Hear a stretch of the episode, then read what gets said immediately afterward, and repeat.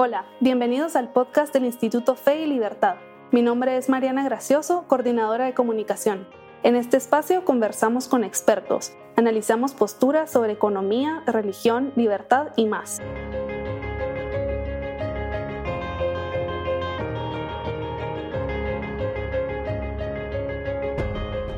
Las protestas en contra de la vacuna obligatoria en Canadá comenzaron en enero de 2022. Casi un mes después, la tensión entre el gobierno y los ciudadanos solo ha incrementado. ¿Qué está pasando exactamente? ¿Y son las acciones gubernamentales de Canadá correctas? Para aclarar nuestras dudas, hoy nos acompaña Krista Walters, licenciada en Ciencias Políticas de la Universidad Francisco Marroquín. Desde el 2019 es catedrática auxiliar en el Instituto de Estudios Políticos y Relaciones Internacionales para los cursos de Ideologías, Teoría Política Contemporánea y Análisis Económico de las Políticas Públicas. Además, es analista político en el Movimiento Cívico Nacional. Bienvenida, Crista, y gracias por aceptar nuestra invitación. Con muchísimo gusto. Gracias, Mariana, por invitarme no a ti por estar acá. Quisiera comenzar preguntándote qué está pasando exactamente en Canadá, quiénes son los que están protestando, por qué lo están haciendo y por qué hasta dos años después de iniciar la pandemia. Bueno, pues habíamos visto que desde que comenzó la pandemia del COVID-19, pues los gobiernos han implementado diferentes restricciones. Eh, si recordamos cuando empezó la pandemia en el 2020, pues se cerró casi todo el mundo, ¿verdad? Pero conforme fueron pasando los meses, los años, las regulaciones fueron cambiando y fueron también cambiando en torno a el comercio. Y acá vemos entonces cómo el comercio entre Estados Unidos y Canadá debía de cambiar ciertas regulaciones para que pues toda la línea de suministros pudiera pasar de un país a otro.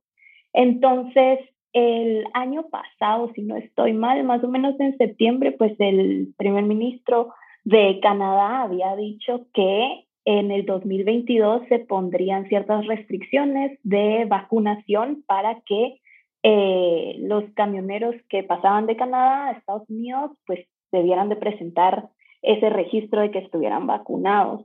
Eh, en ese entonces, pues no comenzó ningún tipo de protesta, sino que fue hasta este año, más o menos en enero, donde comenzaron protestas de camioneros de Canadá en contra de esos requisitos de vacunación para poder reingresar a su país, obviamente por la vía terrestre, ¿verdad? Y también como Estados Unidos impuso estas restricciones de que cualquier extranjero que entrara a Estados Unidos pues tenía que tener el esquema completo de vacunación. Entonces, eso fue lo que disparó las protestas eh, de estos camioneros canadienses, pero luego evolucionó un poco más a protestas alrededor de pues, todas las restricciones sanitarias que se han impuesto eh, y pues las restricciones sanitarias específicamente de Canadá. Claro. ¿Y cuáles fueron las primeras reacciones gubernamentales frente a estas eh, protestas? Pues entonces las protestas comenzaron y estos camioneros canadienses pues se fueron a la capital de Canadá a eh, exigir pues que se cambiaran todos los requisitos de vacunas. Y es interesante porque si vemos pues en el mapa de América Canadá es de los países más vacunados. Alrededor del 90% de la población está vacunada. Y dentro de los mismos camioneros o de esa comunidad también están casi el 90% vacunados pero ellos están protestando eh, pues esos requisitos y se fueron a la capital.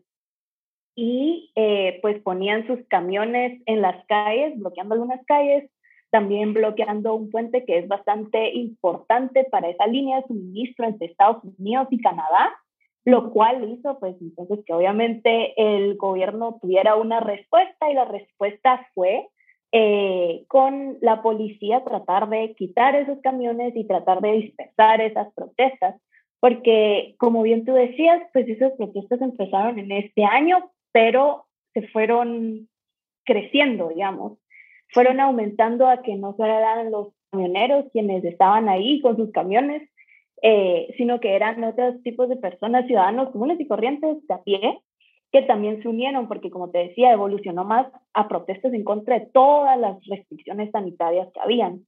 Eh, el gobierno, pues como te decía, creo que hemos visto imágenes bastante fuertes en los medios de cómo multitudes de personas protestando pues de una forma pacífica eh, eran dispersadas por policías montados o por otro tipo de acciones de la policía. Eh, pero creo que fue la semana pasada más o menos que eh, Trudeau invocó esta ley de emergencia, si lo podemos decir. obviamente no soy experta en leyes canadienses, pero de lo que he leído y de lo que he estado escuchando acerca de esta ley de emergencia es que le da ciertas facultades al gobierno, facultades de emergencia que eh, se invoca cuando hay ciertos peligros a la soberanía, a la seguridad y la integridad territorial, dice esta ley. Pero vemos entonces que hay reacciones de, ¿será que es necesario invocar eh, esta ley de emergencia o el gobierno se está pasando de que está invocando algo que solamente se invoca cuando realmente hay por ejemplo, una guerra o hay actos terroristas dentro del territorio. Claro. ¿Y esta ley qué, qué implica? O sea, por ejemplo, que las medidas eh, hacia, los, hacia las personas que están protestando sean más fuertes. Bueno, esta ley lo que implica, te decía, ¿verdad? Se invoca cuando hay peligros a la soberanía, al territorio nacional, a la seguridad. Entonces, con esta ley, pues le da ciertas facultades al gobierno para limitar algunas de las libertades civiles que pueden tener los ciudadanos, como el de asociación, y le da como más poderes a que puedan eh, usar el uso, eh, tener el uso de la fuerza para que se dispersen las protestas. Claro, y, y no sé si tú eh, podrías contarnos un poco sobre esta medida que se adoptó, si sigue vigente, por ejemplo, que congelaron las cuentas de las personas que estaban protestando. También he visto que, que las medidas no solo aplican para los que están protestando, sino también, por ejemplo, para negocios que están vendiendo comida, sus, productos a, personas que están protestando. O sea, ni siquiera es que la estén regalando, simplemente están prestando su servicio y no, no quieren que, que, que funcionen básicamente estos negocios. Y es que ahí creo que entramos a una parte bastante delicada de cuando hay emergencias o cuando se invocan estas leyes de emergencia que se les da facultades especiales a los gobiernos centrales que no tendrían en otras situaciones. Y como bien tú decías, pues eh, el gobierno federal ha estado diciendo que entonces que a partir de esta ley de emergencias ellos tienen la facultad de ver a través del sistema bancario quién ha podido, quién ha apoyado a este llamado convoy de la libertad, ¿verdad? Este Freedom Convoy que le dicen los canadienses. Eh, y entonces que les da facultades de incluso congelar cuentas bancarias, de rastrear nombres sin una orden de un juez. Entonces, yo creo que acá vemos reflejado una frase bastante famosa, ya no recuerdo específicamente quién la dice, pero la frase es que cuando los gobiernos eh, aprueban una ley de emergencia para, para tener más poder, pues todo va a ser emergencia y o todo se va a volver crisis para que ellos puedan tener poderes absolutos, digamos. Claro. Y hay quienes temen que estas medidas que han estado aplicando sean un antecedente de un gobierno totalitarista. ¿Qué piensas al respecto? ¿Crees que hay una posibilidad o es un poco exagerado? ¿Qué, qué opinas? Lo he escuchado bastante y estoy de acuerdo en algunas partes, en el sentido que lo veo no tanto totalitarista, pero bastante autoritario en el sentido que, pues desde la ciencia política podemos ver cómo eh, hay límites al poder y cómo este poder puede tener diferentes niveles o alcance. Entonces, cuando estamos hablando de el alcance que tiene el poder eh, de un gobierno central, estamos hablando de en cuántas esferas de mi vida, pues ese gobierno central puede, puede tener, no sé, puede tener eh, alcance, puede tener eh, su mano encima, digamos, en libertad financiera, en mi libertad de decidir dónde voy a vivir, en mi libertad de decidir en qué voy a trabajar, en dónde voy a usar mi dinero y ese tipo de cosas.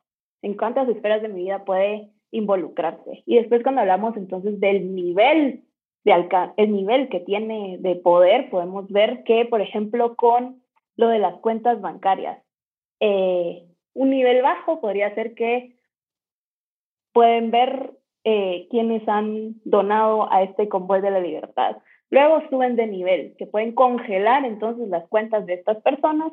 Luego subimos otro nivel que podría ser que ahora dicen que pueden, además de congelar eh, las cuentas, pueden ahora perseguir judicialmente a estas personas. Entonces, esa es la diferencia entre el alcance de las diferentes esferas donde puede intervenir el poder político y el nivel.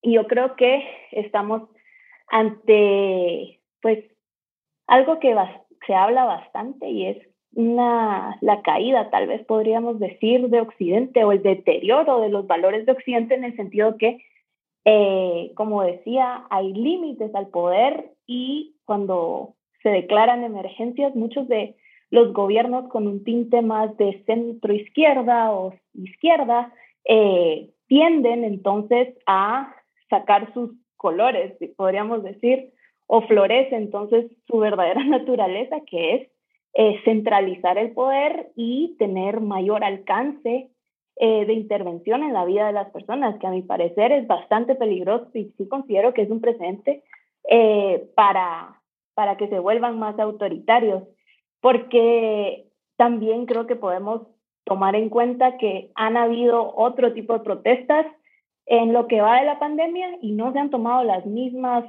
restricciones o las mismas acciones porque tal vez los gobernantes de turno sí están de acuerdo con esas ideas. Por ejemplo, eh, las protestas de Black Lives Matter en Estados Unidos, incluso en Canadá, donde el propio Trudeau participó, pero en ese entonces, pues, no se trataban de disolver con la policía o de forma eh, tan violenta como hemos visto ahora.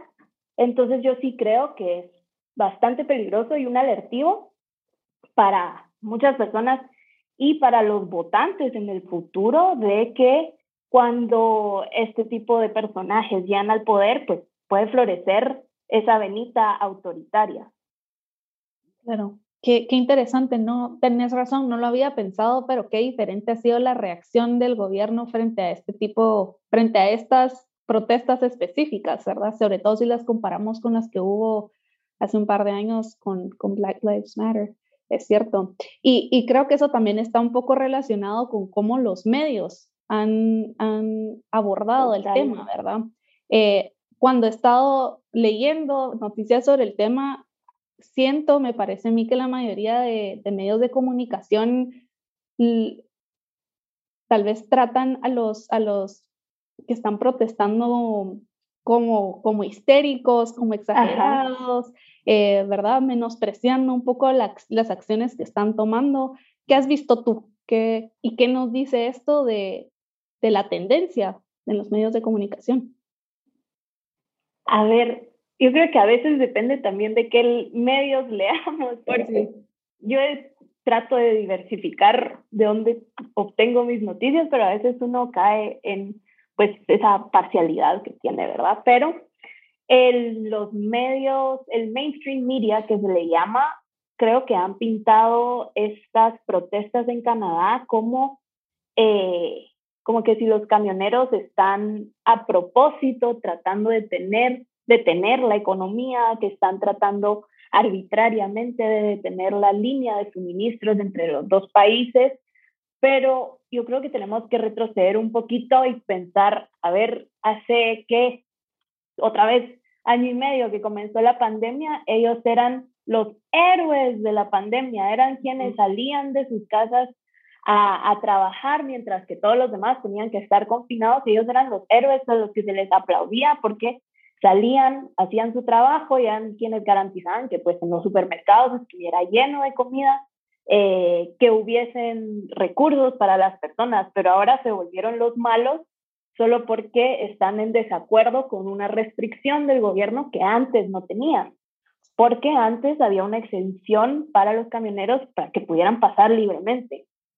Y otra vez, eh, los creo que los pintan como estos antivacunas malos que eh, que, han evolucionado a protestar en contra de un gobierno que quiere proteger a los canadienses, digamos.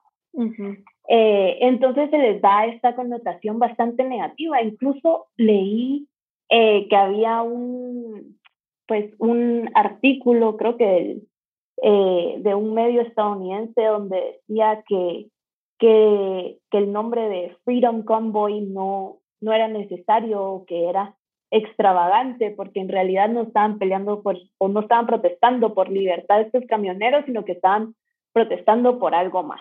Y entonces se les da ahora el tinte de que eh, son grupos de extrema derecha quienes están detrás de las protestas, cuando eh, si vamos a la génesis de todo, pues no era algo de extrema derecha o extrema izquierda, digamos. Pero creo que mm, los medios han pintado eh, pues estas protestas de una forma que otra vez eh, puede que les convenga a ellos, pero puede que también le convenga al mismo gobierno eh, federal o gobierno central de, de, Canadá para que pues se apoyen las medidas que están tomando. Pero a mi parecer en las redes sociales lo que veo es bastante rechazo y gente que pues abre los ojos y analiza la situación y dice, pues creo que están en su derecho de protestar, claro, con todas las, eh, pues con todos estos matices que hay cuando la gente protesta, claro, de bloquear calles o de hasta dónde llega mi derecho de protestar con las libertades o los derechos de otras personas. Y que, pues, si se cae en desobediencia civil, claro, eh, el Estado tiene, pues, esa facultad de arrestar personas que están eh, haciendo algo mal o algo que, que, ofende los derechos de otras personas, pero las personas en redes sociales lo que veo es que ya abrieron los ojos o están diciendo, pues tal vez todo lo que el gobierno nos dice no es verdad o no es lo mejor para nosotros y qué bueno que hay personas valientes que eh, alzan la voz en contra de, de esas restricciones que puedan parecer arbitrarias. Sí, es importante al final los medios de comunicación y todo lo que se comparte en redes sociales va moldeando poco a poco esa opinión. Entonces, es, como tú decís, es importante que nosotros vayamos midiendo también de dónde recibimos toda la información. Así es. Para cambiar un poco de tema, te quería preguntar, eh, ¿Crees que esto puede afectar a Guatemala de alguna forma o qué podemos aprender de este caso en específico? Yo creo que podemos aprender bastante, en el sentido de que muchas veces las protestas que, que suceden acá en Guatemala vienen eh, siendo espejos o tal vez vienen copiando más o menos patrones que hemos visto en otros países, porque mencionamos hace un ratito esas protestas de Black Lives Matter y hemos visto cómo ese tipo de protestas raciales han tenido eco no solo en Norteamérica, sino han tenido eco en todo el mundo y han tenido eco acá en Latinoamérica también. Eh, por ejemplo, cómo se destrozan monumentos o cómo es el modus operandi de ciertas protestas. Entonces yo creo que eh, para Guatemala la cuestión será entonces aprender eh, o qué podemos aprender desde Guatemala es que eh, podría existir algún tipo de protestas de esta índole. Sin embargo, yo creo que acá la, el debate o la cuestión sobre la vacunación o pasaportes de vacunación no es tan alta como allá, pero sí la cuestión de cómo usan los gobiernos centrales su poder o cómo los gobiernos centrales eh, toman medidas para limitar los derechos o libertades de las personas, porque eh, acá en Guatemala, si bien no está como en Canadá esa, esa ley de emergencia, pues sí tenemos todas estas eh, estados de excepción o estados de emergencia que nos dan luces acerca de, pues, cuando hay situaciones que requieren que se limiten ciertos derechos que tenemos los guatemaltecos, como de asociación, como de protesta, y que al, desde que comenzó la pandemia en el 2020, pues hemos visto que el presidente ha hecho uso de estos estados de excepción en algunos lugares, incluso en todo el territorio. Entonces, yo creo que ahí la lección para nosotros es eh, darnos cuenta si eh, pues esta facultad que tienen los gobiernos centrales es, es necesaria para ciertas situaciones o a veces se pasan de, de, tratar de invocarlas porque no, no requiere o pueden usar otros mecanismos para poder resolver los conflictos. Y eso me lleva a otra, que no creo que no había mencionado, pero por ejemplo en Canadá, eh, cuando han habido otras protestas relacionadas, por ejemplo, a oleoductos, gasductos, eh, y que también se menciona que, que, que las repercusiones son importantes o, o, que tal vez son negativas para la economía porque paran las cadenas de suministro, pues los gobiernos tratan de, de, tener una actitud de negociación, de reconciliación, pero ¿por qué ahora no se hace de esa forma? ¿O por qué ahora no se habla de reconciliación o negociación, sino que simplemente se habla de parar en seco estas protestas eh, y usar, todo el, usar toda la fuerza que tiene el gobierno central para, para pararlas? Entonces yo creo que eso también para nosotros, o una lección para todos, sería entonces cuáles son estos mecanismos que podemos usar para eh, la resolución de conflictos y tener o ver que hay diferentes actitudes dependiendo de las protestas. Y eso puede ser peligroso porque otra vez, como decía, el mismo Trudeau participó en protestas de Black Lives Matter, que vimos que en Canadá, en Estados Unidos, hicieron muchos destrozos y que fueron bastante violentas, pero no se tiene la misma actitud con otro tipo de protestas que no llegan a ese nivel de violencia, que en realidad son pacíficas, pero que son contrarias a pues el sentir o, o son contrarias a lo que están de acuerdo los, los gobernantes de turno. Entonces, mucho, mucho ojo con eso también acá en Guatemala. Excelente, excelente reflexión, Crista. Muchas gracias. Antes de cerrar, te quería preguntar si quisieras agregar algo más. A ver, yo creo que, pues, para ir cerrando, yo creo que este convoy de la libertad, pues, abrió los ojos a varios problemas relacionados al límite del poder público, más allá de los requisitos de vacunación o las restricciones sanitarias que puedan haber en los países, eh, nos hace ver que eh, en cualquier momento gobiernos de cualquier índole, de izquierda o derecha, eh, pueden hacer florecer esa avenida que decía que es autoritaria y que hay que tener muy presente que dentro de, por ejemplo, las leyes constitucionales eh, de los países, pues hay límites a ese poder que deben de tener o que tienen los gobernantes. Entonces, que en cuanto veamos que se están pasando esos límites que existen, pues lo, lo hagamos ver a más personas para no estar callados y para no dejar que luego ese, esa pequeña acción se vuelva una más grande y así como una bola de nieve que luego ya es más difícil de parar que hemos visto. No solo en los países norteamericanos, como mencionamos, pues hoy todo eh, esta situación en Canadá, pero que somos más o tenemos más presentes con países eh, con ejemplos de países latinoamericanos, de que una pequeña acción luego se torna en algo más grande y más grande y más grande y se pierden esos límites que deberían de haber al poder público. Claro. Muchísimas gracias, Crista, por, por haber aceptado nuestra invitación y por compartir con nosotros todo tu conocimiento sobre este tema. De verdad lo, lo apreciamos muchísimo. A ti, Mariana, muchísimas gracias y con muchísimo gusto. Gracias. Y a quienes nos escuchan, si quieren consumir más contenido como este, los invitamos a seguirnos en nuestras redes sociales. Nos pueden encontrar como Instituto Fe y Libertad. Muchas gracias y nos vemos la próxima semana.